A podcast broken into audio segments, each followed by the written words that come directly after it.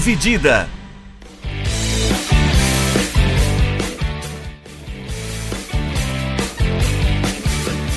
Olá, meus amigos e olá, minhas amigas, sejam bem-vindos e sejam bem-vindas a mais um episódio do podcast Dividida. Eu sou o Guilherme Milani, dividindo a tela aqui comigo Vinícius Bringel. E aí, Bringel, como é que você tá? E aí, Milani, pessoal, belezinha? Essa semana a gente vai tratar de futebol europeu, né? Estamos gravando 15 de setembro, faz aí 15 dias que acabou a, a janela de transferência, basicamente.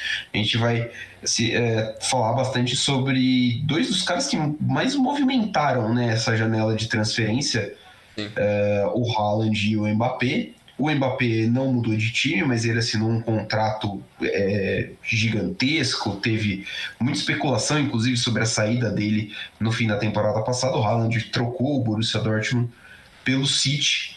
E então os dois têm um começo de temporada assim absolutamente fora de série. Uh, antes, Brinde, eu queria só dar, passar a palavra para você aproveitar que a gente está falando de futebol europeu, você que acompanha mais de perto, eu queria ouvir você só um pouquinho falar do Chelsea. O Chelsea fez um mercado curioso, no mínimo, né? Uh, no mínimo curioso. O Chelsea perdeu a dupla de zaga titular. Uh, eu acho que é da dupla de zaga titular, não, desculpa, dois do, do trio, né? Sim Uh, e uma semana depois de, de fechar a janela de transferência, o Chelsea resolveu demitir o técnico. Um movimento que, assim, me deixou um pouquinho espantado e para mim não fez sentido nenhum justamente porque você deu uma janela de transferência inteira pro cara e resolveu demitir ele uma semana depois. É, queria ouvir só você um pouquinho, falar um pouquinho dos reforços do Chelsea, a mudança né, na, na direção, o Chelsea tem, tem um novo dono uhum. e, um, e, novos diretores aí, uh, esse começo de 22, 23 pro Chelsea. Cara, eu acho que é, tem vários pontos assim que dá para tocar nessa história do Chelsea, né? Desde a, toda a confusão envolvendo a guerra entre Rússia e Ucrânia, desde o início de fevereiro, eu acho que começou tudo isso. Ou é, meio de janeiro, algo assim. É, desde que começou esse conflito é, no leste europeu, como a gente sabe, causou muito impacto na direção do Chelsea por conta do, do Abramovich ser o dono da equipe. E aí, como todo, vários políticos, várias pessoas importantes é, na Rússia estavam sofrendo sanções é, por conta desse conflito, o Abramovich fazia parte desse grupo, porque ele era amigo, ele é amigo, era amigo próximo do do Putin. Do Putin. Então, essa era uma forma de punir e o governo britânico tomou várias medidas para tentar fazer o Chelsea pagar por algo por, por seu dono ser quem ele é, o que não fazia explicação nenhuma. Não faz, né? Não faz sentido. Não faz sentido. É, mas essa forma como o governo achou que isso cairia melhor para o público e para a mídia, então ele preferiu abraçar é, é, esse conflito dessa forma e punir o Chelsea e os seus jogadores. Então eles foram lá e fizeram vários cortes, é, não podiam gastar dinheiro de diversas formas, qualquer retorno que o clube tivesse financeiro não poderia ir para as mãos do Abramovich, tinham várias coisas que, enfim, a gente sabe que isso foi muito mais uma questão política do que qualquer outra coisa. É, e eu acho que isso já começou meio errado aí, porque foi num período justamente que estavam tendo várias negociações de renovação de contrato de vários desses caras que tinham um contrato para acabar com o Chelsea. O Rudiger, o Christensen, o Aspiricueta, é... quem mais? Ah, desses principais caras eu acho que eram esses. Os principais nomes assim que tinham contrato para acabar. E o Chelsea estava tentando renovar. Mas por conta dessas sanções o time não poderia se comprometer a novos jogadores é, sem conseguir ter uma aprovação do seu dono atual, que não poderia assinar nada, ou de um novo dono, que eles não sabiam, não sabiam até aquele momento quem seria, né? Então acho que isso, o timing ali daquelas coisas prejudicou muito eles. Porque os jogadores não queriam esperar até acabar a janela, porque eles queriam ter uma certeza de onde iriam jogar. E, e eles também tinham muitas opções, né? é, principalmente o Rudiger, que tinha muito mercado, o Christensen também tinha um pouco menos, mas também tinha. É, e os dois que viveram seus melhores momentos nas últimas duas temporadas com o Tuchel, né? É, então Sim. eles tinham muitas opções. E o Barcelona estava querendo o Aspiricueta. Então tinha todo é, um processo ali de tentar renovar com esses caras para manter o elenco que foi campeão da Champions e que foi competitivo nesses últimos anos. É, mas como eu disse, não tinha como se comprometer com esses caras sem saber o que seria o futuro do clube. Então isso já prejudicou muito. Então não adianta nem o pessoal novo que fala, ah, pô, mas por que, que o Todd Bowley, que é o novo dono do Chelsea, é, preferiu comprar o Fofaná por 80 milhões e não tentar assinar com o Rudiger ou o Christensen? Pô, ele não tem culpa. Não era ele, né? Ele não estava lá, ele não tinha como resolver essa situação. Os caras já acertaram contratos antes dele poder botar a mão na massa e tentar acertar qualquer coisa. Então isso não tem nada a ver, são coisas completamente distintas ali. Então o fato deles perderem jogadores importantes não estava na mão dessa nova direção. É, eles tentaram trabalhar junto com o Tuchel, o Todd Bowley é, e mais um dirigente que eu esqueci o nome agora dessa nova dessa nova fase do Chelsea. É, eles tentaram trabalhar junto com o Tuchel para ele servir como se fosse um manager pelos próximos meses até ano, até eles encontrarem um diretor que fosse substituir a Marina, porque a Marina foi demitida, né? Porque, na dire... porque quem tomava conta do futebol do Chelsea era a Marina e o Peter Cech. É, e a Marina estava desde o começo do, da era Abramovich, basicamente, era a pessoa de confiança. Ela era o braço direito dele, né? Sim, sim. Ela era a pessoa de confiança que o Abramovich deixava lá para tomar as decisões do clube. Ela que fazia as negociações, ela que gerenciava tudo ali mesmo. E o Todd Bowley decidiu mandar ela e o Peter Cech embora. E beleza, eu acho que não tem problema nenhum nesse, é, nesse ponto. Mas eles queriam a curto prazo tentar resolver isso e trabalhar junto com o Tuchel diretamente, o dono com o técnico, para tentar resolver os problemas do time a curto prazo nas contratações. E parece. tem uns reportes assim de que a relação deles é, não é que não foi muito boa, mas é que o Tuchel queria mais e às vezes o, a direção não conseguia exatamente o que o Tuchel é, pedia. Às vezes por jogadores preferirem ir para outros lugares, no caso do Rafinha, que já estava acertado o Chelsea com, com o Leeds. E foi o Rafinha que falou, não, eu quero ir para o Barcelona por mais que já tinha o acordo entre as duas equipes. É, então eram coisas que estavam impactando ali e também a forma como a, essa nova direção estava lidando com as negociações parece que causou um pouco de estranhamento ali, porque eu não sei se eles seguiam esse um modelo mais americano de trabalhar os negócios. Então eles vão primeiro falar com a equipe que detém os direitos e depois vão tentar se acertar com o jogador coisa que a maioria das equipes fazem ao contrário, né? Primeiro falar com o jogador, está ok, aí vai falar com o time. É, e parece e tem muita gente que reclama que isso fez com que o Chelsea perdesse muito chão ali nas negociações, né? Então, porque você gasta muito mais tempo depois tentando acertar com o jogador, coisa que seria mais fácil é, tentar acertar com o time, porque o time basicamente só se importa com a multa. O time que está vendendo Sim o jogador às vezes tem mais coisas que você precisa negociar ali. Então as, o pessoal ficou um pouco mais incomodado ali internamente com a forma como a direção estava tratando isso. E eu acho que, sinceramente, é um processo. É uma direção que nunca teve envolvimento nenhum com futebol, principalmente com o futebol europeu e a Premier League. Então é um processo de adaptação. Eles estavam dispostos a abrir a carteira, como abriram. Contrataram o Fofana, o Curella, o Aubameyang, Sterling. Então, não foi barato. Gastaram bastante.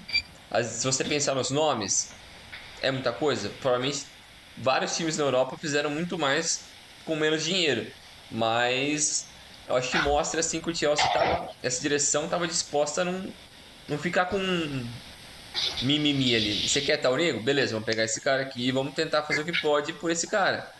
É, mas é, parece que as relações ali não estavam muito acertadas. E também quando o Todd Bowley foi falar com o Brighton, né, para tentar contratar o Cucurella e atravessar o City, né, porque o City estava acertado já com o Cucurella. e o Chelsea foi para atravessar. É, parece que o Todd Bowley já foi querendo também saber um pouco mais como era o Graham Potter. Queria um pouco mais saber como ele funcionava, questão tática, como era o gerenciamento dele, entender mais como funcionava ele como pessoa. Então já mostra que isso dá indícios que ele tinha uma segunda intenção ali é, com, com o que poderia acontecer é, no futuro do time, caso não desse certo as, as coisas com, com o Tuchel, como não, acabou não acontecendo. Então, é, parece que eles já tinham meio que acertado isso.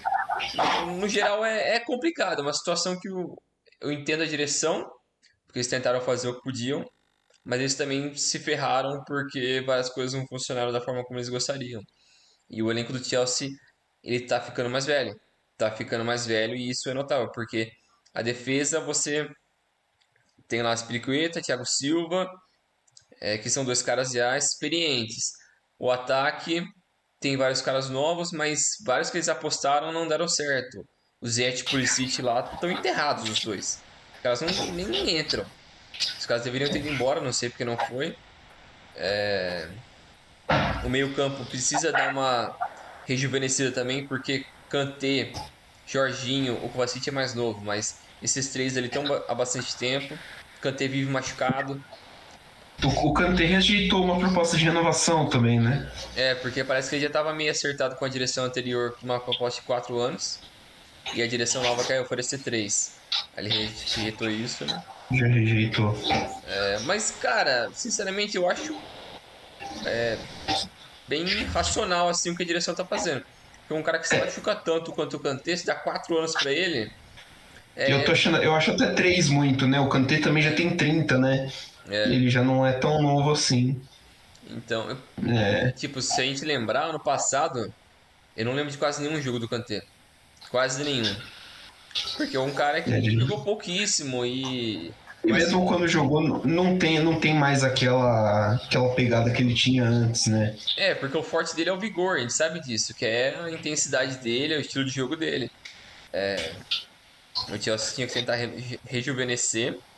Eu acho fez o que pôde de certa forma, mas não tem um apelo midiático que outras equipes têm para tentar trazer alguns caras, como o Barcelona tem, Real Madrid tem. O Bayern tem. É, o, o Barcelona perdeu, o Chelsea perdeu o Rafinha pro Barcelona por causa da mística, né? É. Por causa do assim, o, o Rafinha quis jogar no Barcelona por causa do Ronaldinho Gaúcho. É. O Koundé acho que foi a mesma coisa. É, o parece colou no Barcelona também. Tava meio acertado já com o Koundé, mas algumas na semana assim é, da negociação o Chelsea deu meio que para trás porque tava preocupado com se ele ia ser um bom encaixe para a equipe, eles preferiram ir atrás do Fofaná. Eles meio que deixaram, então, o negócio. Ah, o Condé foi meio... É, tava acertado, mas preferiram... Ficaram meio na dúvida, assim...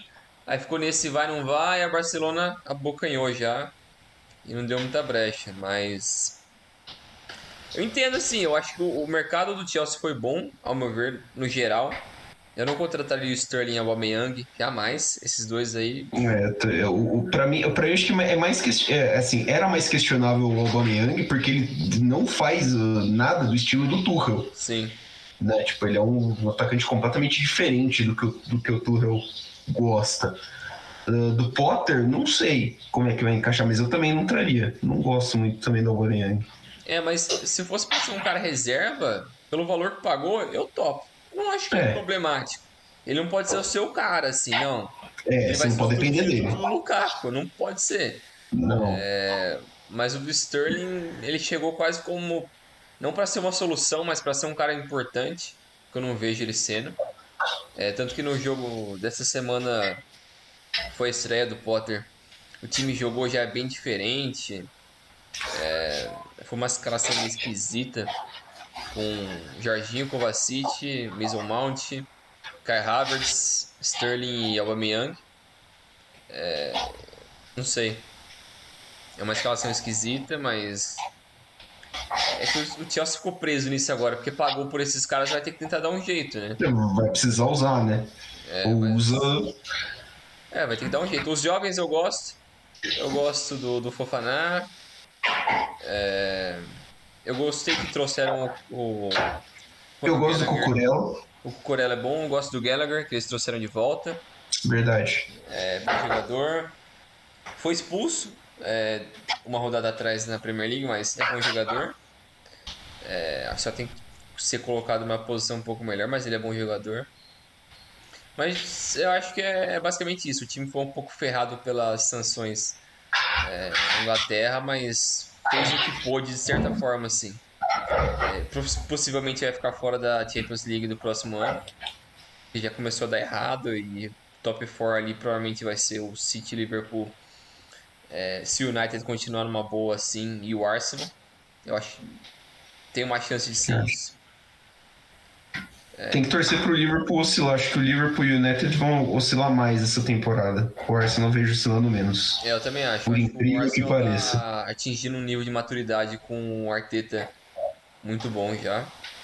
É, Sim. Ele contratou peças mais pontuais assim nesse ano com o Jesus. É... Cara, também cara. Trouxeram aquele meia português, que acho que do Porto, né? É o. Fábio Vieira. Isso, Fábio Vieira também é bom. Ele vai ser reserva, provavelmente, mas ele é bom jogador também. É, é mas, mas você acaba usando, né? Sim, você acaba sim. usando. É. É, uh, é interessante ver esse ponto de vista. Eu não tinha pensado muito no, no nesse efeito e tal do, da, da janela do Chelsea. É, mas eu, eu achei estranho até a demissão do Tuchel. Eu achei que tipo, demoraria mais. Mas eu gostei da contratação do Potter. Eu gosto do Potter, achei ele um bom treinador. E curioso para ver o, o, caminho que vai o Chelsea. É, vale lembrar que chegando pós-Copa do Mundo, né? Dezembro ali já volta a rolar e dependendo da, de como tiver a classificação, imagino que o Chelsea vai abrir o cofre vai. e se vê qualquer mínima oportunidade de, de abocanhar a vaga na Champions essa temporada, uh, o Chelsea vai ter que ir atrás. É, né, pra não... é, do Potter eu também acho bacana, principalmente por ser um técnico britânico no meio de vários técnicos estrangeiros que tem na Premier League, né? Dos top times ali, né? Os melhores. É, é uma novidade. Ele é um São cara relativamente estrangeiros, novo, né? assim. É, então tem tudo para, eu acho que tem tudo para dar certo. Bom técnico, tem um bom investimento atrás, é, tem tudo para isso. O, é, o elenco não é ruim, né? O elenco é bom, é. O Tour eu acho que vai ficar na espreita ali de algum clube alemão se desesperar e ele ir para trás. Ele ir para frente, né?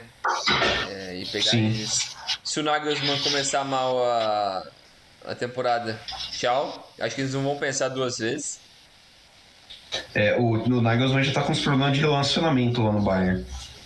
Por exemplo, o Goretzka não gostou muito de ser banco na terça-feira, por exemplo. Pô, mas é um jogo. Então, né? Começou essa porra aí. É, então. Ele não gostou de ser banco pro Sabit. Seria engraçado porque ele entrou e o Bayern fez o resultado em cima do Barcelona. É, vamos falar agora então dos, dos nossos do nosso tema principal, uhum. é, a gente tem hoje no futebol mundial, a gente teve, né, nos últimos, sei lá, 15 anos, por aí, né, 15, 16 anos, a dominância de Messi e Cristiano Ronaldo de todas as manchetes, de todos os destaques, basicamente todos os prêmios individuais. E como acontece, é o ciclo da vida, é, os jogadores vão chegando ao final da carreira e vão ser e eles vão ser substituídos. E acho que a gente já tem bem claro quem vão ser os substitutos deles, né? O, Sim. Vamos falar grosseiramente o Messi e Cristiano Ronaldo dessa geração, Sim. embora de características diferentes. É, o Mbappé e o Haaland é, vêm se destacando já há algum tempo. Inclusive, o Bringel separou aqui os números e se tomou como parâmetro é, a sétima temporada deles, né? Tá que o Haaland está na sua sétima temporada e o Mbappé está na sua oitava temporada. Eu fiquei em choque ao perceber que já é tudo isso, né? Sim. Tipo, é já faz temporada é... inteira deles, né? Aquelas que jogou um, dois jogos, eu acho que não tem é... contar. Mas aquelas temporadas inteiras é, é, tudo isso já. Oito temporadas de Mbappé. É bizarro. Ui, é, é, loucura, cara. É maluco. E são caras que estão aí brilhando. A gente falou quando fizemos o programa sobre, sobre a janela de transferências, já tinha acertado o Haaland para o City. Sim. E a gente falou, comentou, eu falei que imaginava que o Haaland seria um bom atacante para o City, mas eu imaginei que ele teria mais dificuldade para se adaptar. E a realidade é que ele já meteu até o exato momento são 13 gols em 9 jogos. É, ele chegou em 10 gols mais rápido na Premier League do que no campeonato alemão. É, é, ele é um absurdo. Acho, acho que a gente fica até sem palavras. E o Mbappé, acho que é o começo de temporada mais artilheiro dele que eu consigo lembrar, assim. Uh, da carreira dele. O, a, a, a, gente entra em detalhe disso depois. Sim. Vamos começar então pelo Haaland, né, Brinjel? Uh, falar um pouquinho da, da carreira dele. Exato. É, contar aqui um pouco da história dele aqui. Eu peguei uma matéria legal. É, pra gente dar uma, uma esclarecida aqui, porque eu acho que boa parte do público conhece um pouco mais do Haaland a partir da chegada dele no Borussia, né? Mas acho que é bacana também contar um pouco mais é, como surgiu o cometa Haaland, de, de onde ele veio, é, e como ele foi subindo no, nos, nas equipes aí até chegar a quem ele é hoje, o cara que destrói recorde toda semana. É o Haaland, que nasceu em Leeds em 2000. É, o pai dele é o ex-jogador Alf Haaland, que norueguês também, é, foi para a Inglaterra, é, jogou no, no Leeds, jogou no City, é, e o clube local dele, que foi o Breen, que o Haaland depois é, foi o time que ele começou a jogar também.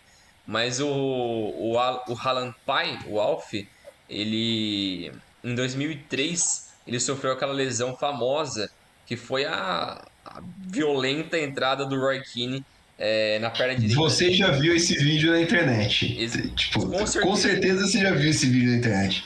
Que foi uma entrada maluca que simplesmente acabou com a carreira do, do pai do, do Erling Haaland. O Alf acabou com a carreira com 30 anos, ele decidiu se aposentar por conta de lesões. E essa foi a lesão que acabou com a carreira dele em definitivo. É, e um pouco tempo depois ele decidiu voltar para a Noruega e continuar com a sua família por lá. É, e o Erling é, começou a sua carreira na, na base do, do, do que é o clube de que o pai dele também começou a carreira, e o Will Erling começou na base é, do Breen com 5 anos. E ao longo dessa matéria aqui tem vários relatos é, do pessoal acompanhando ele pela primeira vez, é, como ele se posicionava. Falava que a primeira vez que ele deu dois toques na bola já foi, já foi direcionou a gols. Então ele já era muito bom com a bola desde o início. É, ele começou a jogar com o pessoal da sua idade, mas logo em sequência já viram que ele era muito melhor do que os outros e já colocaram ele pro sub-6. o. É, é, muito, é muito bom, né, cara? Sub-6. Você imagina um monte de catatauzinho jogando, tá ligado? Você fala, mano do céu. Uh, e quando ele era pequeno, ele era menor do que os outros uh, jogadores porque ele jogava com o pessoal mais velho. Isso também ajudou, acho, a, a trabalhar. A desenvolver muita coisa do, do físico dele hoje, né? Sim. É, e o primeiro, a primeira vez que ele teve um pouco mais de sensação de futebol internacional foi com o Sub-15 da Noruega. Na temporada 15-16, quando ele teve uma temporada impressionante com o Brain. É, ele fez 18 gols em 14 jogos. e, e, isso também é, acabou levando ele a depois ter um encontro com um dos maiores, ou talvez o maior jogador do, da história da Noruega, que é o. Solskjaer. O Solskjaer. Grande jogador do Manchester United. A, a gente zoa, né? Tipo, é. a gente zoa bastante o Solskjaer porque ele foi, tipo, mal como treinador do é. United, mas ele foi como, como jogador, o Solskjaer foi muito importante pro próprio United, né? Um dos grandes nomes da, tanto do United como da Noruega. Sim, é, e quando ele estava no Brain, é, o ele, esse técnico do Brain colocava mais o Haaland como um atacante de lado de campo, como um winger, é, mas ele, num certo jogo lá, ele decidiu colocar é, o Haaland como um, um centroavante, porque ele não estava tendo um, um, um bom início de temporada e queria fazer gol. É, e o Haaland foi oferecido para testes para o Hoffenheim, da Alemanha, antes de se mudar para o molde da Noruega. Só que no Hoffenheim ele passou uma semana lá e, e não deu certo. Até uma matéria engraçada que também, paralelo com esse mesmo momento, é, no The Athletic tem um, uma matéria que conta os bastidores de como o Haaland é, foi, de certa forma, não rejeitado, mas o pessoal não dava o devido valor para ele nesse período, né? Quando ele tinha seus 14, 15 anos. É, o chefe executivo do Molde na época, quando a primeira vez que ele viu o Haaland no treinamento, ele olhou para ele e falou: Meu Deus, o que, que é isso? É, esse cara é bizarro. E ele falou com o Solskjaer, que era o técnico da equipe na época, e falou: Cara, você tem que ligar para o Manchester United. O que a gente está vendo aqui é, é surreal. É, essa criança aqui que a gente tem é, é de fora de série. E o Solskjaer tentou de tudo, ligou para quem na época era o Nick Butts, que era um, o chefe da academia do United é, na época, e ele falou: oh, a gente tem uma criança aqui que é surreal e tal. Só que parece que a forma como o, o Haaland jogava no molde não era a forma como o, o Manchester United queria que o, os seus jogadores jogassem. Eles, eles enxergavam o Haaland mais como um target man, que era um homem mais um centroavante poste, basicamente. Mais postão. Um cara sem tanta mobilidade. E esse, e esse chefe executivo do molde na época falava: não, vocês não podem olhar pro, pro Haaland dessa forma, ele é muito mais do que isso. Ele tem muito mais a oferecer do que só ser um, um, um target man. Se vocês vão julgar ele dessa forma, vocês vão ficar desapontados, porque ele é muito mais do que isso. É, e ele ficava sempre, de certa forma, meio que oferecendo ele para outras equipes, só que ninguém é, acreditava nesse, nessa ideia, nesses olhos dele. Então ele começou a se questionar, pensando: será que eu estou errado? Será que eu estou vendo alguma coisa diferente nesse moleque? E foi, foi uma história engraçada, assim, de porque algumas das equipes da Inglaterra rejeitaram ele. É, porque eles basicamente não gostavam desse estilo de jogo dele. É, mas... O inglês tem uma certa dificuldade, né, com um atacante assim meio grandão. Acho que a, a imagem do Crouch já lembra muito, né, já, já puxa muito a atenção deles, né? Sim. É, e ele também era um moleque que não se importava com quem estava assistindo ele, onde ele estava jogando, se ele estava jogando pela seleção nacional, se era pro clube, se ele estava jogando contra os amigos dele. Ele não se importava, ele só queria ir lá e se divertir. É, ele não tinha medo de nada. Ele era uma criança que constantemente treinava sozinho, fazia mais exercício do que deveria, porque ele sempre tinha aquele grande objetivo na cabeça dele. Não, eu vou ser um jogador profissional eu vou ser um jogador profissional e ele já tinha isso na cabeça desde os seus 14, 15 anos. E, e a matéria diz né, que a primeira vez que o grande público é, ficou ciente da grandeza de quem que era, quem viria a se tornar o Erling Haaland, foi é, quando ele tinha 17 anos. É, eles, o, eles, o eles enfrentaram isso, o Molde enfrentou o Bergam e eles venceram por 4 a 0 com 4 gols do Haaland. Então, com 17 anos, ele enfrentou a equipe rival do Molde e venceu por 4 a 0. E, e meio ano depois, ele se mudou para Salzburg, que viria a ser a segunda equipe profissional dele.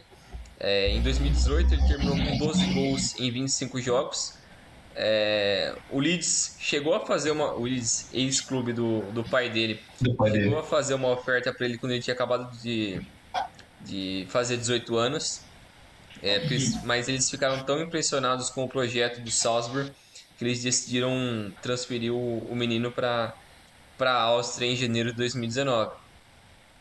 É, mas os primeiros meses dele ele não teve tanto impacto assim. Ele acabou tendo um, um começo meio lento, mas os meses, a segunda, o início da temporada seguinte foi tão absurdo que ele chegou a fazer é, 37 gols em 48 jogos. É, o que é quase impossível de você fazer rejeitar um moleque desse. É, e também um, um, momento marcante também foi no Mundial da Polônia, é, no Sub-20, né? Da, Sub-20. No Sub-20 na Polônia. É, ele fez história ao marcar 9 gols num 12 a 0 contra Honduras e ele terminou a, a competição como artilheiro. É, a, a, curiosidade é que esses foram os únicos nove gols que ele fez, os únicos nove que ele fez na competição. A Noruega não passou de fase, porque a Noruega acho que perdeu os outros dois jogos desse grupo. Sim. É, então, aí, a partir desse momento, ele já começou a ter mais destaque. É, e o Salzburg. Chama mais atenção. É, isso, e como o Salzburg também era uma equipe de, de Champions League, é, ele também fez história é, marcando um hat-trick no seu primeiro no seu primeiro jogo de Champions League é, e marcando nos outros quatro jogos de grupo, se tornando o primeiro adolescente a marcar cinco jogos de forma consecutiva em Champions League. É, então, é, é, tudo nele é bizarro, tudo nele é precoce. O que a gente vai acabar vira uma trend nele é, conforme a gente vai olhando para outros números, outras temporadas, outros clubes, é, tudo nele é, é muito precoce. É, e os melhores times da Europa não conseguiam parar ele nem na Champions League, nem na Austrália e na, e na Champions League. Então, com 19 anos, ele já tinha marcado 28 gols em 22 jogos naquele período com, com o Salzburg.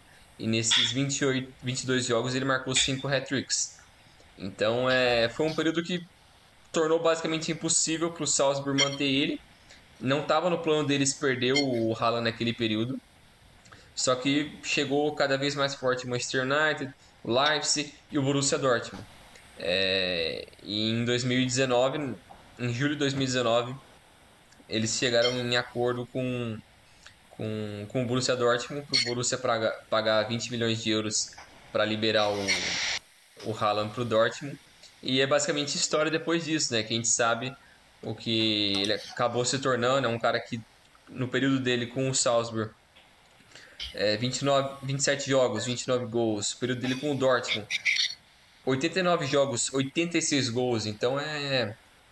São médias incríveis e é um cara que, cada semana que passa, você escuta uma história nova sobre ele. Algum recorde novo que ele quebrou, é, algo incrível é. que ele vem fazendo. Toda semana tem uma coisa nova sobre ele. Então é, é, espetacular. Tanto que essa semana também, de novo, mais uma vez ele fazendo história com aquele gol bizarro que ele deu, tipo uma voadora de. Ele é um gol de Kung Fu, né? É o, é o Ibrahimovic do bem. O Haaland é Ibrahimovic. Quase isso. É, mas é, é, incrível, assim, ele me espanta demais. E os números dele na Champions League também são bizarros. Eu não tenho aqui anotado agora, mas acho que são 30 é, gols em 26 jogos, não é? É, não, eu abri aqui agora, são 30 gols. Não, são. Desculpa. 26 gols em 21 jogos. É Ele faz um gol a cada 54 minutos de, de Champions League. Uh, 54 mais 54 são 108, né? Tipo, é basicamente um, uma partida e um tempo de prorrogação, mas assim, é um, quase 1.2 gol por jogo. É. Um gol e meio por jogo, assim. É, então, é, é, loucura. É loucura, então é, é lógico, é muito cedo pra gente dizer tudo isso e quando a gente chegar no Mbappé também a gente vai ver que é muito parecido isso também. Mas os números que eles estão colocando hoje em dia, é, a tendência, se eles continuarem desse jeito, é destruir todo o recorde possível da história do futebol. É, e é simplesmente maluco o que esses dois jovens vêm fazendo.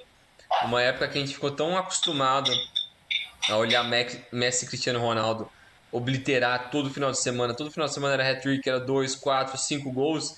A gente ficou meio mal acostumado. A gente normalizou. É. A gente normalizou com o Messi e o Cristiano Ronaldo a temporada de 40 gols, né? Sim. Tipo, porque não era normal. É, Nunca é foi normal um cara meter 40 gols no ano, tá ligado?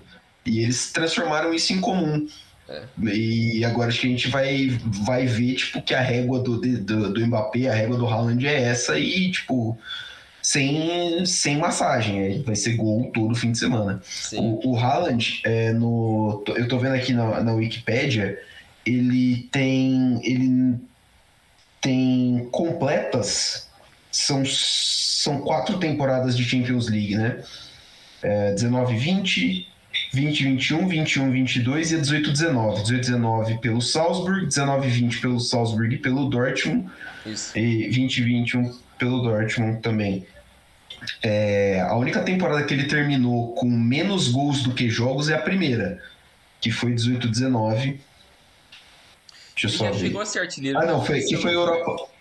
Que foi é, 18 19 foi Europa League. Então é isso. 19 e 20, ele, ele não tem, tipo, menos gols do que jogos.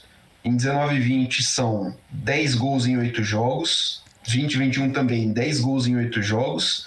21 e 22, 3 gols em 3 jogos. E agora no City ele tem 3 gols em 2 jogos.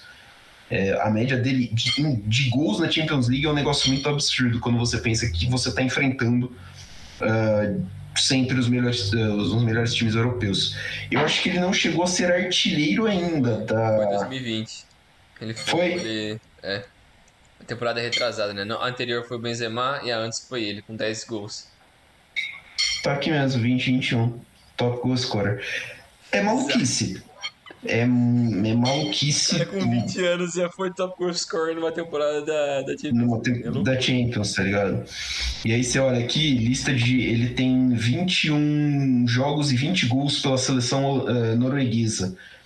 Uh, os últimos dois os últimos jogos ele fez dois contra a Suécia na Suécia e dois contra a Suécia e na Noruega pela, pela Europa League também. Então, pela seleção, é, muito gol também. É uma, é, é, uma máquina de fazer gol, o, o, o, o rapaz.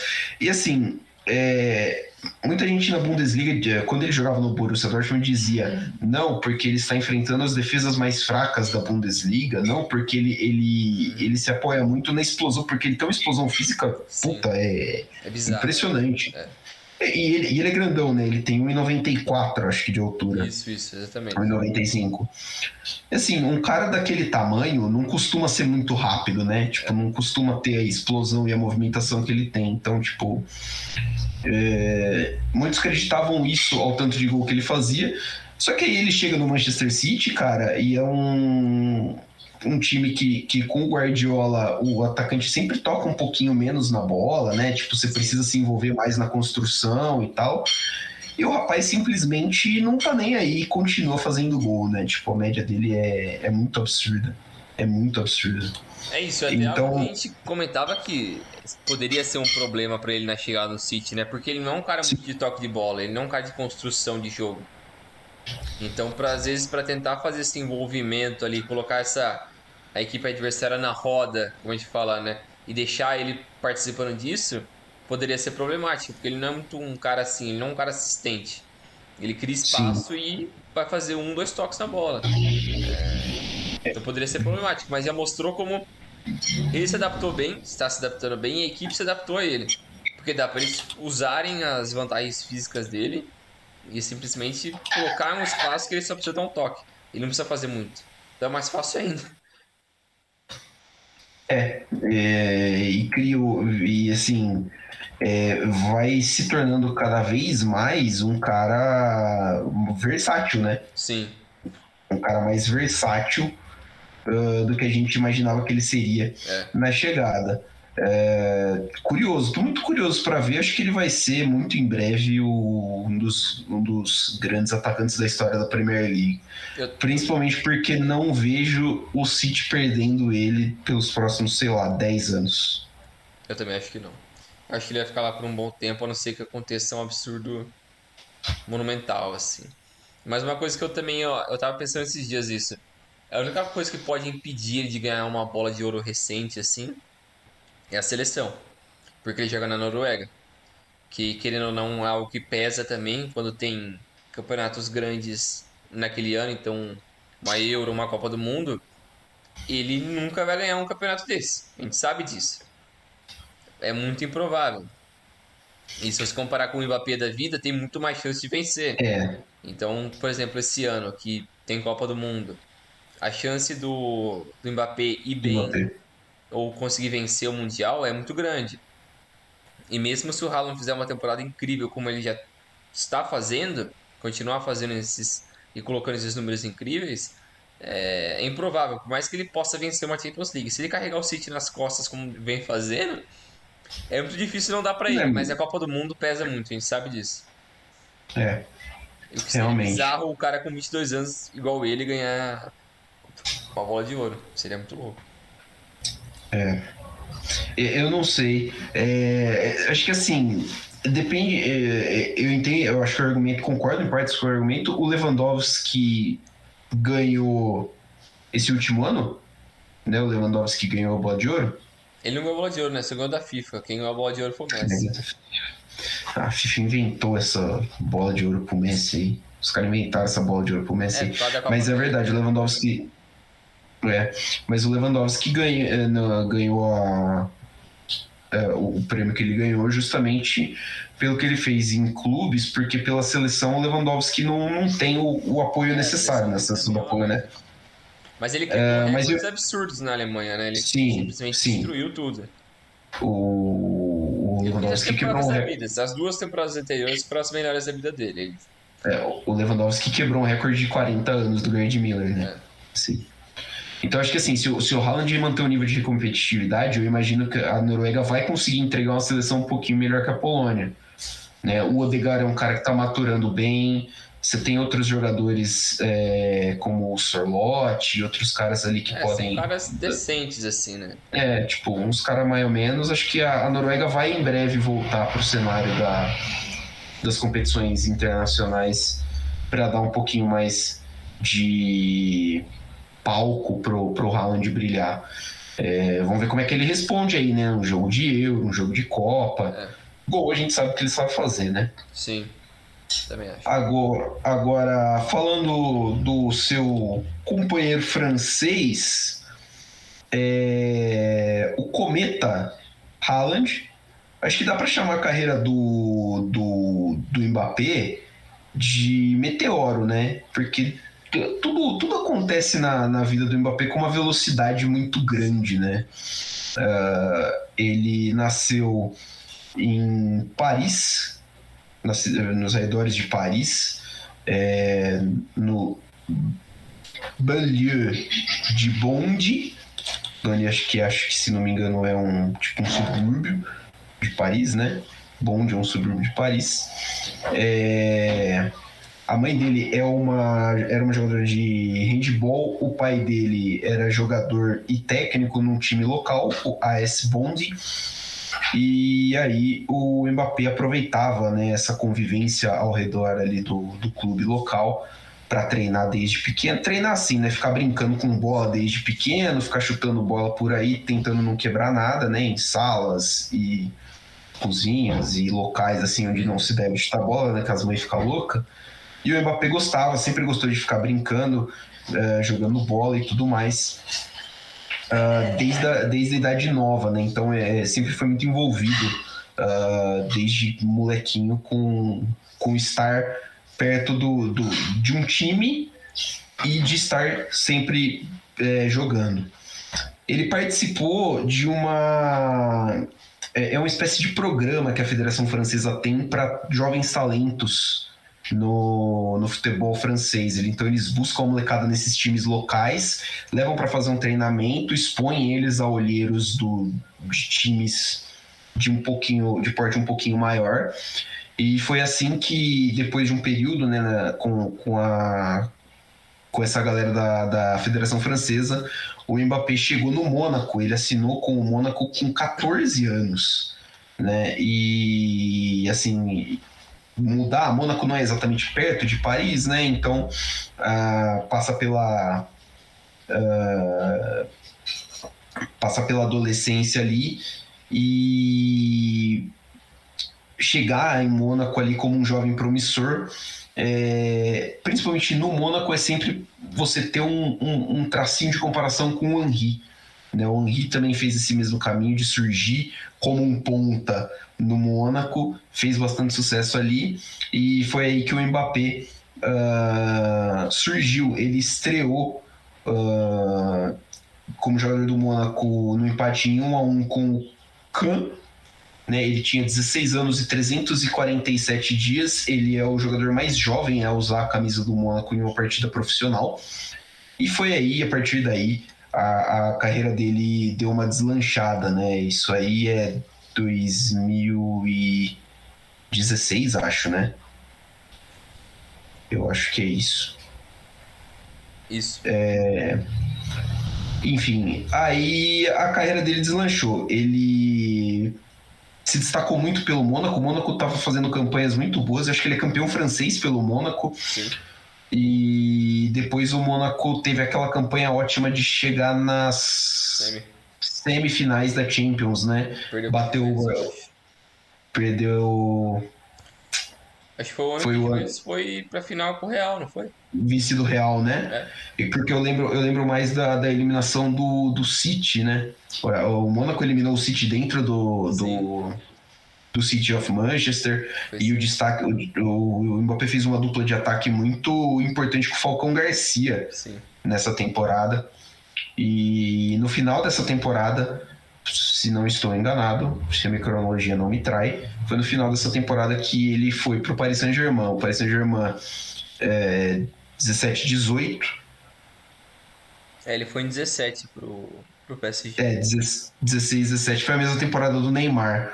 O, o PSG compra o Neymar e aí para não ficar tão escandaloso que o PSG estaria burlando as regras do FIFA Fair Play, é, o PSG empresta o Mbappé do Mônaco com uma obrigação de compra se ele atingisse o número mínimo de jogos, que acho que era, sei lá, 10 jogos, por 170 milhões de.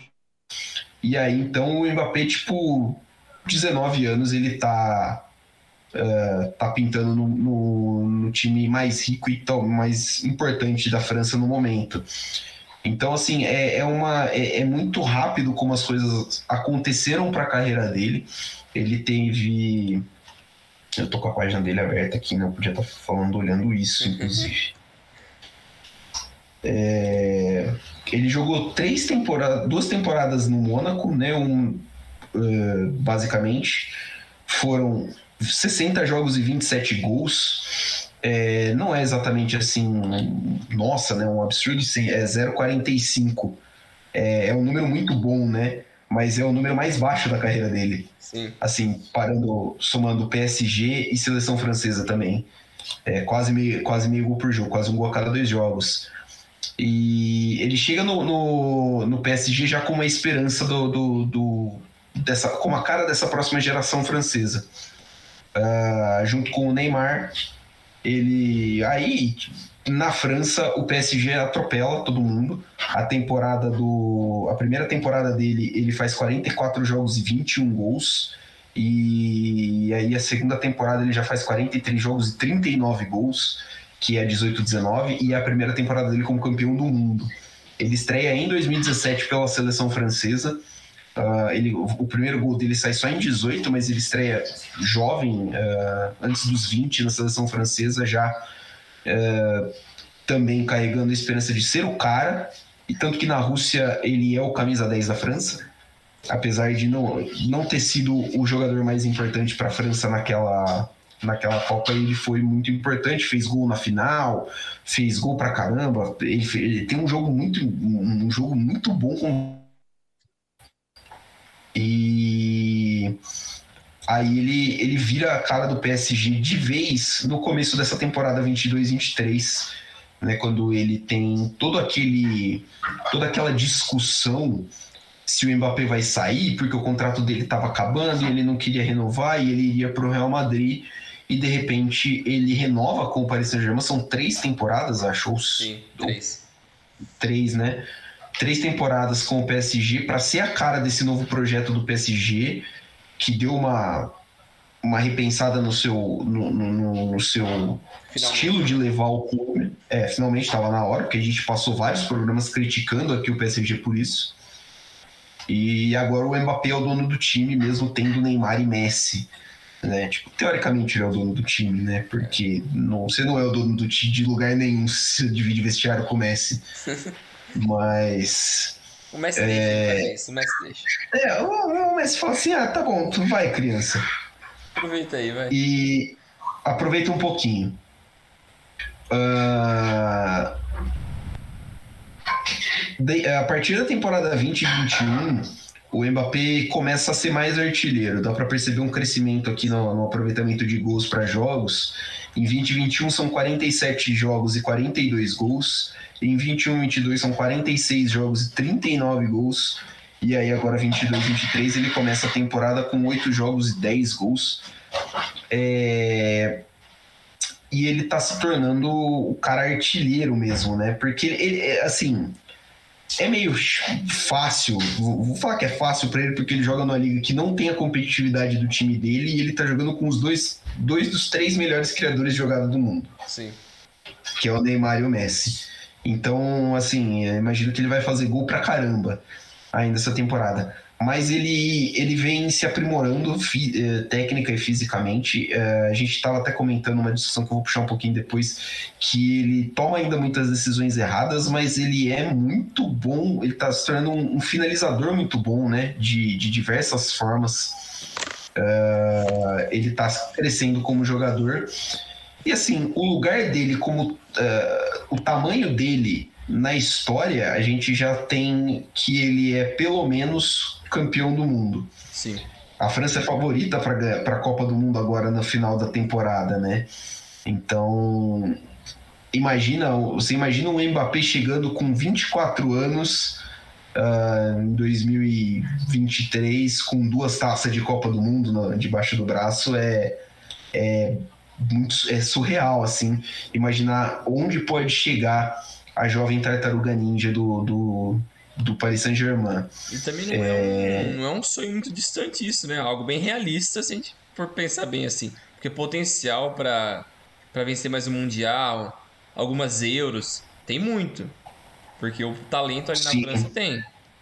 E... Não, é, a França tá abundante de talento, e assim, mesmo que não vença agora, a próxima Copa em 26 você, você vai, é, talvez seja até melhor, porque você vai ter mais jogadores perto do seu, do seu auge, né?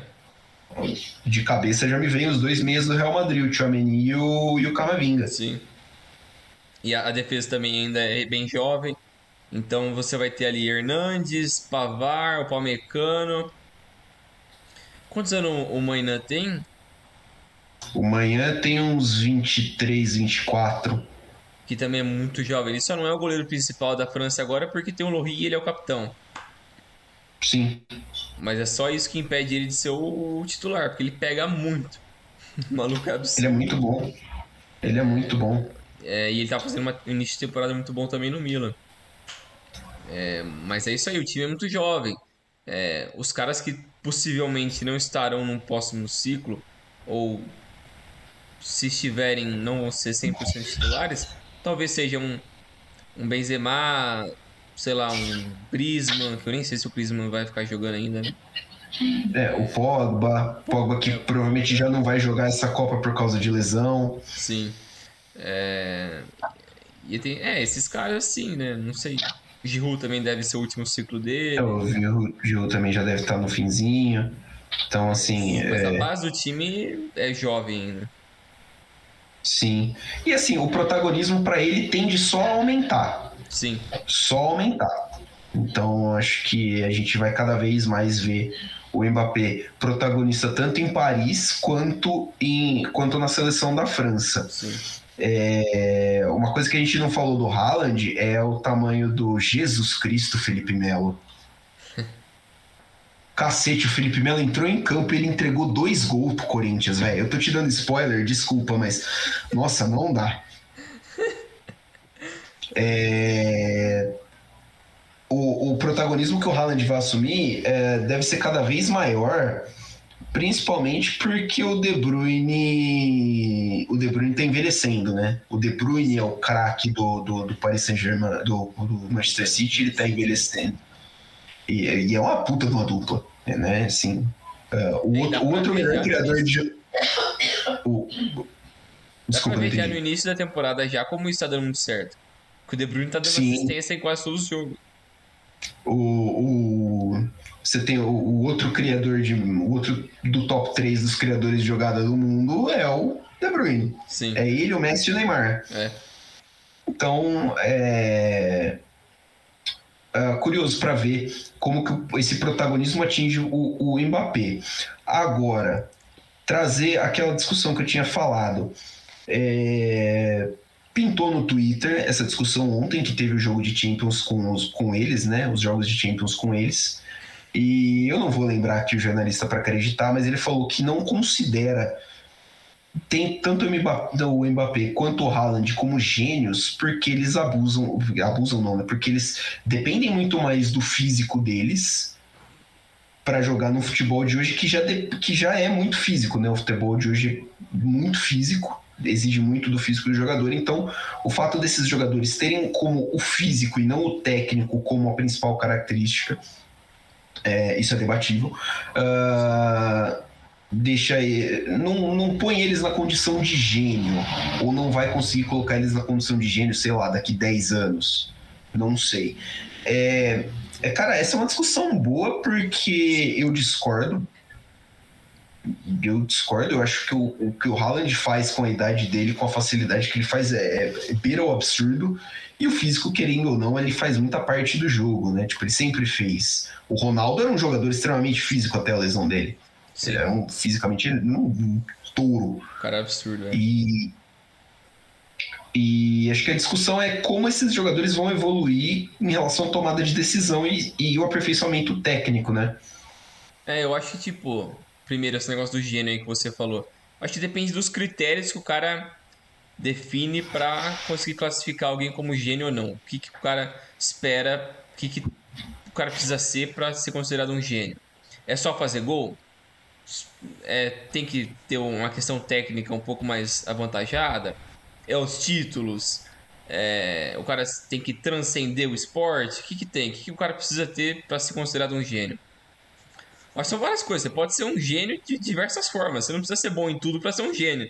Você pode. Exatamente. Então é, é um pouco questionável isso. Eu acho que o, os dois têm potencial de serem gênios. Eu enxergo mais o Haaland como um gênio do que o Mbappé, porque as coisas que ele faz são mais surreais. Porque é um cara que ele consegue achar um, um gol com um toque de umas formas muito absurdas, que eu acho que o Mbappé é muito absurdo também. Mas o, o Haaland me chama mais atenção nisso, que ele do nada tira um coelho da cartola. Isso para mim é coisa de gênio. O, o, o, gol, o gol do City, o gol da vitória do City contra o Borussia Dortmund é isso. É, é uma coisa. Tipo, ele, ele, deu uma. Ele deu uma voadora, sim, na bola e já era. E ele acertou e fez o gol, tá ligado? Num lance que, sei lá, a metade que tenta, metade dos jogadores que tentaria chegar na bola tentaria com a cabeça. Sim. Quase ninguém no mundo ia conseguir fazer aquele gol dele. Talvez um Ibra por conta do tamanho e da capacidade sim. técnica que ele tem, que ele é muito ágil também, ele consegue ter uma elasticidade bem boa. É, mas o estilo de jogo do Haaland também não tem nada a ver com o Ibra. Totalmente diferente. É.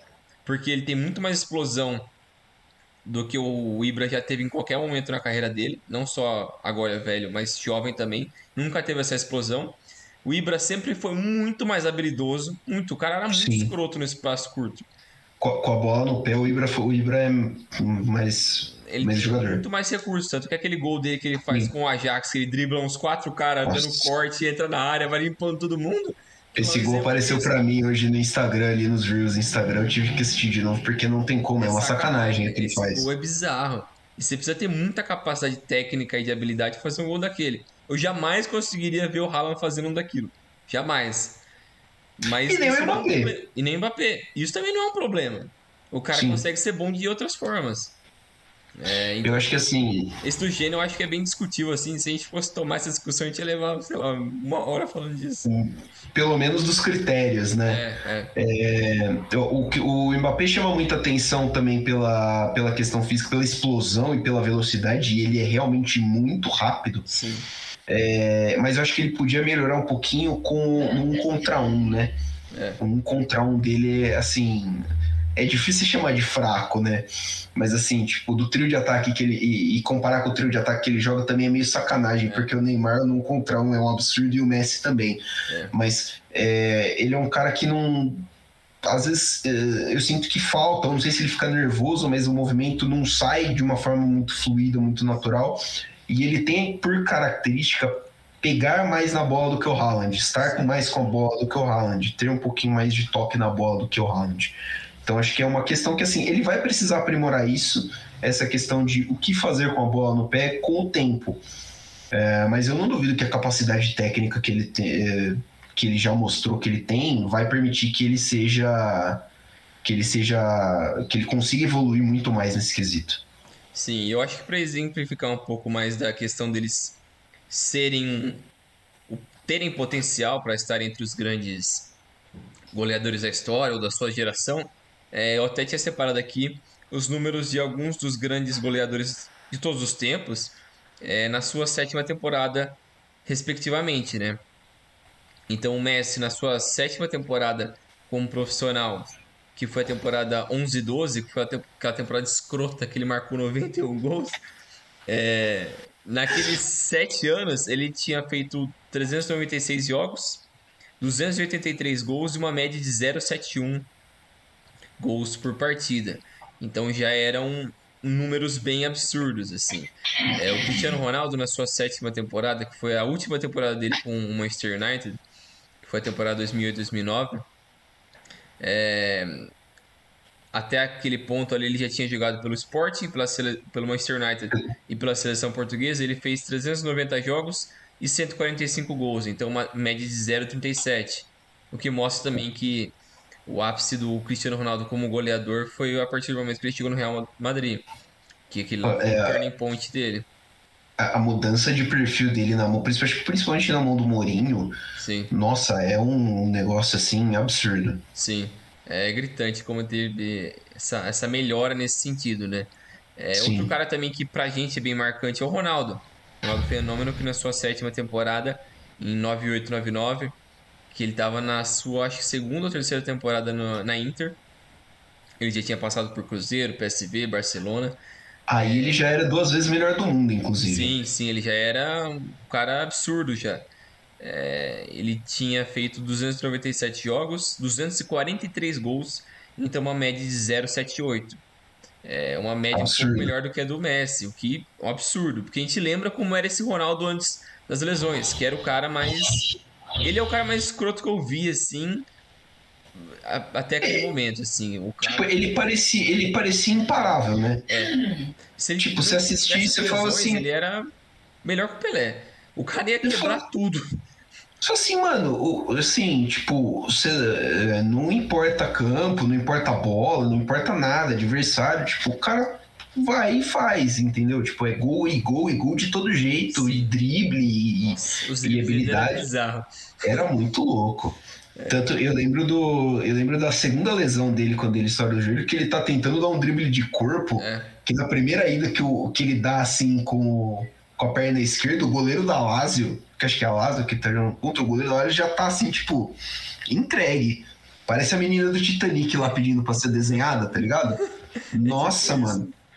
É, ele era muito escroto. Muito o Ronaldo era, era absurdo. Fanzaço. Outros caras de outras épocas, né? O Van Basten, o holandês que na sua sétima temporada, que foi 88-89, é, ele já tinha passado por Ajax, estava no Milan, ele tinha feito até aquele ponto 238 jogos e 194 gols, então a média é um pouco melhor que a do Ronaldo, de 0,81. 0,81. E chegamos agora ao rei dos apelões, que é o Gerd Miller, que na sua sétima temporada, que foi 69-70, é, ele tinha feito 268 jogos e 260 gols, então uma média de 0,97 é, gols por temporada, o que é um completo absurdo, chega a ser ofensivo um negócio desse. É. Mas a gente sabe que o Gerd Miller era um dos maiores goleadores de todos os tempos, né? um cara que fez história pelo Bayern, pela seleção alemã. É, e eu acho uma coisa que é marcante é que, assim, de dois desses grandes goleadores é o Ronaldo e Van Basten, né? Que, de certa forma, acabaram a, a carreira mais curta do que deveria por conta das lesões. O Van Basten acabou a carreira com, acho que 28 anos, ele já tinha se é, aposentado. O, a, do, a do Van Basten, acho que a última temporada dele em alto nível, se não me engano, é essa, né? 88, 89. Que aí ele já começa com lesão, tudo, e o joelho ele para no começo de 90, acho que é 91, 92. É, foi algo assim. Ele parou com 28 anos mais ou menos. Ele tentou voltar com uns 30, depois de muito tratamento, mas ele não conseguia nem fazer não, um jogo festivo, ele não conseguia correr. Então ele deixou quieto e aposentou. Ele decidiu falar merda agora. Mas ele é um, ele é um puto jogador.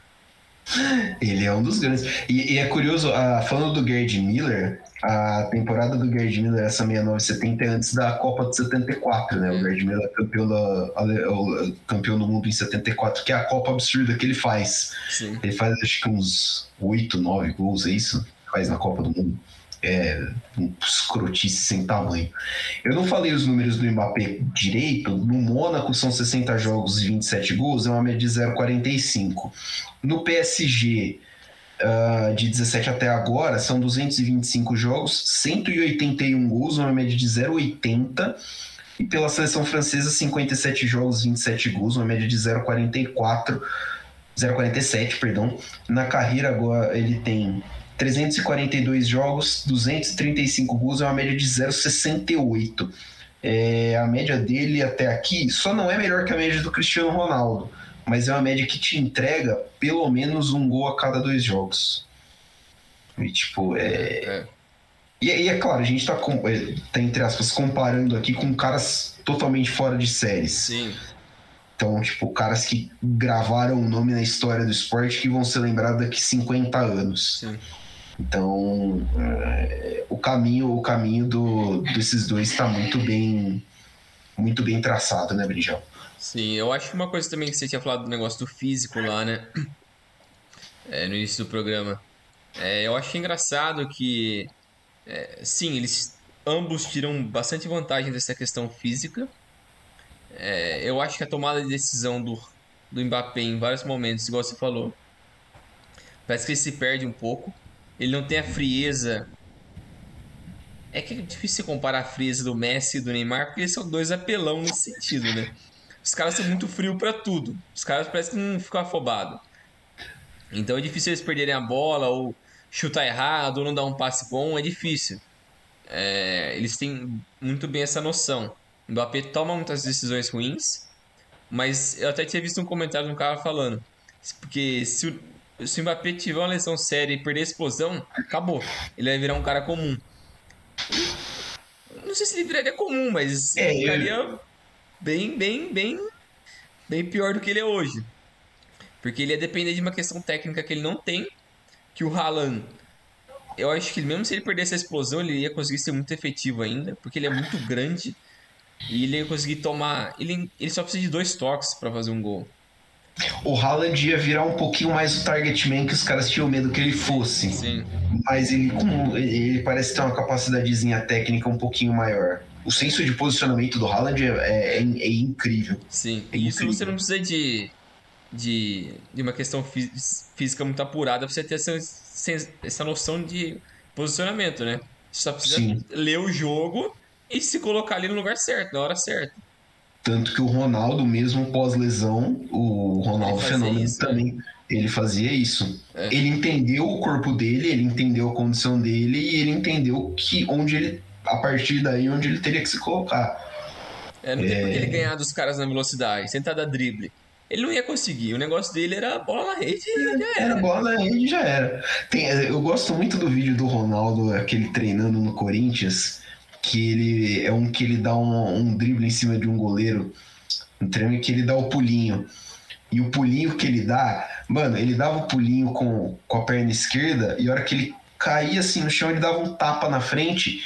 Mano, podia ser quem fosse. O Ronaldo gordo, barrigudo, 30, 30 e poucos anos nas costas, não pegava o cara na corrida, velho. Não pegava. Aí, tipo, a, a explosão de curto dele ainda tava muito ali, embora o físico não fosse é, o mesmo. E, e acho que assim, é, é, o, é isso que vai diferenciando o cara que é bom do cara que é muito bom do Sim. cara que é gênio. É. Entendeu? Tipo. Ele é, consegue. Não... O gênio vê coisas que o cara normal não vê. É. E isso é muito absurdo. Então, é, vamos ver se para frente da carreira deles a gente vai lembrar disso também é. em relação a eles, né? Um, alguma questão assim de, de como eles vão se adaptando tanto ao futebol quanto às mudanças do corpo. Para mim, o Haaland tem uma. Tem, é, para mim, essa questão do Haaland parece um pouquinho melhor. Porque a mudança, a mudança frequente de ligas também e de. Faz isso, né? O cara tem que caracteri Sim, e de adversários que você enfrenta faz você se adaptar. Tipo, na Inglaterra o jogo é mais. é muito mais pegado, assim, de, ele toma muito mais porrada na Inglaterra do que ele tomava na Alemanha. Sim. Então ele vai. ele precisa se adaptar nisso também. Uh, aí eu acho que o Mbappé sai um pouquinho em desvantagem, porque apesar de ele tomar muita porrada na, na Liga Francesa, porque os caras lá batem sem dó e o Neymar é uma prova disso, é, acho que você enfrentar o mesmo tipo de, de defensor, talvez, a, a, a mesma intensidade de jogo, porque não tem quem, joga, quem consiga dar para o PSG a intensidade que o PSG pede na Liga Francesa. É, se não enfrentar caras de intensidade alta toda semana, é, vai acabar sendo pode acabar sendo prejudicial pro resto da carreira dele. É, e eu acho que o momento que ele poderia ter mudado isso seria a mudança pro Real Madrid. Sim. Transferência pro Real Madrid, porque ele ia mostrar que ele pode continuar sendo muito bom em uma outra liga, com uma outra equipe, em outro idioma, e isso, querendo ou não, força você a ter que mudar. Força Sim. você a falar, putz, é, eu sou bom nisso, ou você fica acomodado e continua no mesmo lugar, como ele tá no PSG na seleção francesa, ou você vai ter que mudar. E o Haaland faz isso muito bem, ele demonstra, pelo menos ter essa noção de, putz, eu não preciso ficar no mesmo lugar, eu quero sempre mais. Então, pula de um time para o outro sem dó, o negócio dele é ganhar, o negócio dele é fazer gol. Então ele não tem medo disso, ele vai pro City porque agora não é o, o, o final game ali assim, não é o chefão final, mas é quase isso. Ele tá na parte que agora é a hora de ganhar títulos de verdade e brigar para ser bola de ouro. Esse que é o que ele tá, tá nesse momento já. No momento de se desenvolver, eu acho que ele já passou por uma boa parte disso já.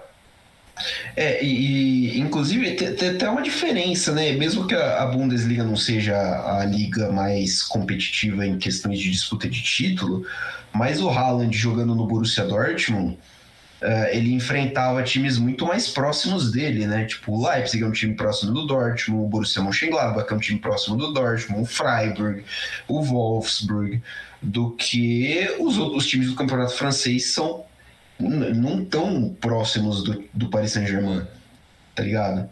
É, e ainda assim, o Borussia Dortmund pega duas vezes por ano o Bayern de Munique, que é um time acima. Então, tipo, é outra, é outra intensidade, é outro tipo de competição. E aí o Paris Saint-Germain faz de 38 jogos por ano contra times muito inferiores. E outra, o PSG se pega um dia, uma noite que o, Ney, o Mbappé não tá bem, o Neymar pode ir lá e decidir eles vão ganhar.